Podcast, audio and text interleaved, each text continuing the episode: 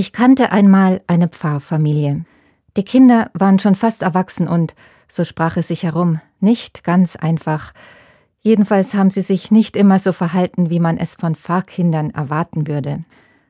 Eins von ihnen war von der Schule geflogen, ein anderes trug eine Punk-Frisur, es war in den 80er Jahren. In die Kirche gingen diese Kinder schon lange nicht mehr, und auf Weihnachten hatten sie prinzipiell keine Lust.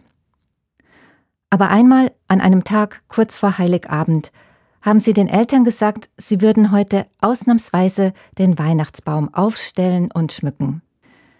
Die Eltern waren erfreut und ließen ihre Kinder gewähren. Die Kinder ließen sich Zeit, die Eltern warteten. Endlich war es soweit. Sie machten die Tür zum Wohnzimmer auf und konnten es nicht fassen. Ihre Kinder hatten den Weihnachtsbaum verkehrt an die Decke gehängt. Die Baumspitze zeigte nach unten. Ich selbst habe es nicht gesehen, man hat mir die Geschichte erzählt, aber ich weiß noch, wie entsetzt ich war. Die armen Eltern, was für schlimme Kinder. Diese Geschichte geht mir nicht aus dem Kopf.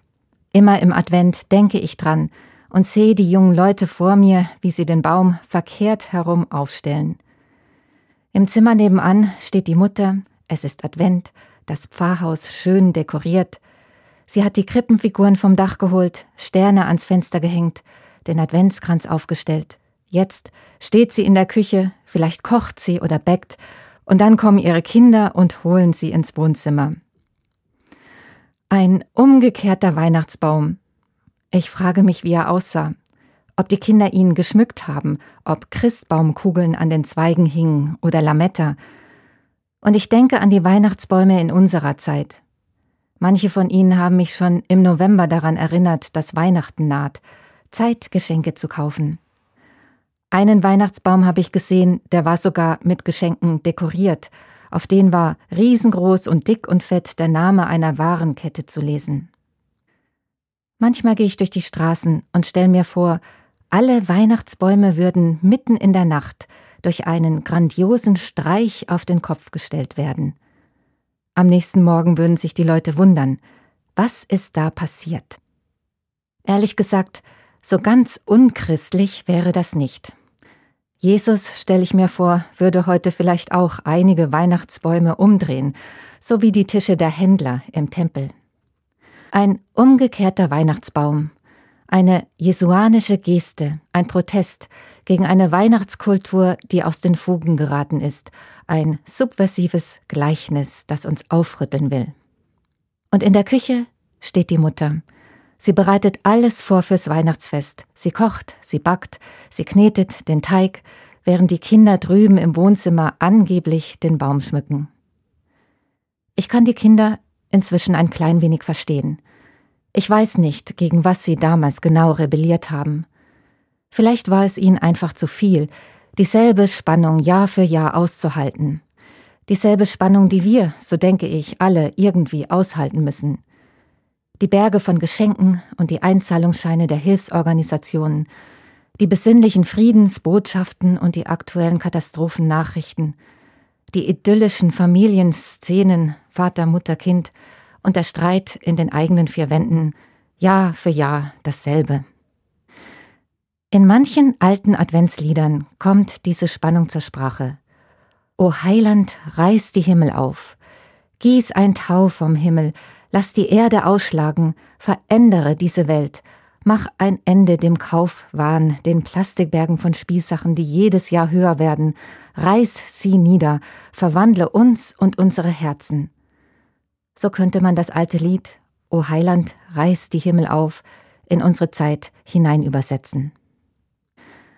An einem Adventsabend haben junge Leute einen Weihnachtsbaum verkehrt herum aufgestellt, als Zeichen des Protestes gegen die scheinheilige Weihnachtskultur ihrer Zeit. Nebenan bäckt die Mutter einen Hefezopf, ihre Hände tief im Mehl. Seit Wochen ist sie am Verzieren und Verzaubern, am Kerzen anzünden und Sterne aufhängen. Die Mutter hat die gleichen Nachrichten gehört wie ihre Kinder. Sie weiß, genauso wie ihre Kinder, wie viel in der Welt im Argen liegt.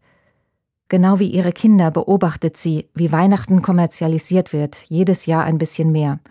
Und auch sie kann die Spannung manchmal schier nicht aushalten zwischen den schönen Worten über den Frieden auf Erden und den Kriegen der Wirklichkeit.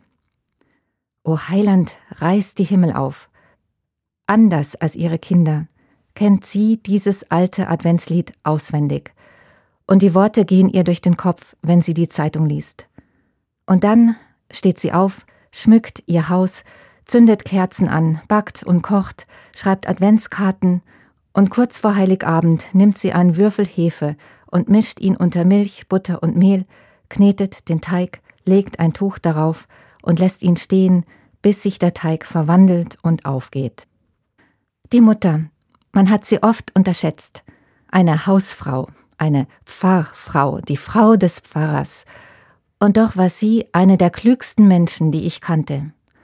Und auch sie erinnert mich auf ihre Weise an Jesus, der einmal ein Gleichnis erzählte.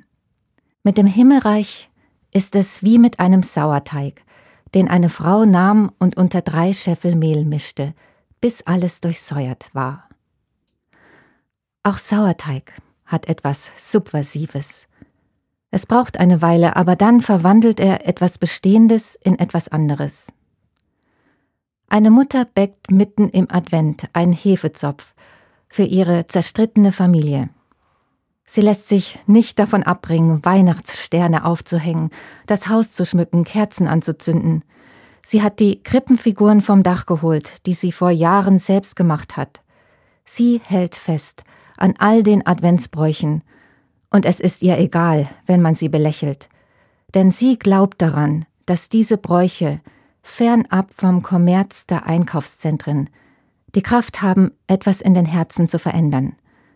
Wenn nicht heute, dann vielleicht nächstes Jahr oder das Jahr darauf. Ich glaube inzwischen, dass die frechen jungen Leute und deren Mutter an jenem Abend im Advent je auf ihre Weise etwas getan haben, das aus christlicher Sicht eine Adventsbotschaft sein kann. Einen Weihnachtsbaum verkehrt herum aufstellen ist ziemlich dreist, aber in manchen Situationen auch ein wenig jesuanisch. Jedenfalls kann man die Geste so verstehen ein Protest gegen unhaltbare Zustände. Einen Hefezopf backen kann in bestimmten Situationen ebenfalls jesuanisch sein. Und manchmal stelle ich mir vor, wie der Duft von frisch gebackenem Brot durchs Pfarrhaus zog. Das alles ist schon lange her. Die jungen Leute von damals sind längst nicht mehr jung.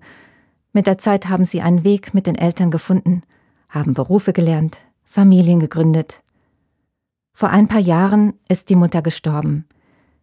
Jedes Jahr im Advent denke ich an sie und zünde für sie eine Kerze an.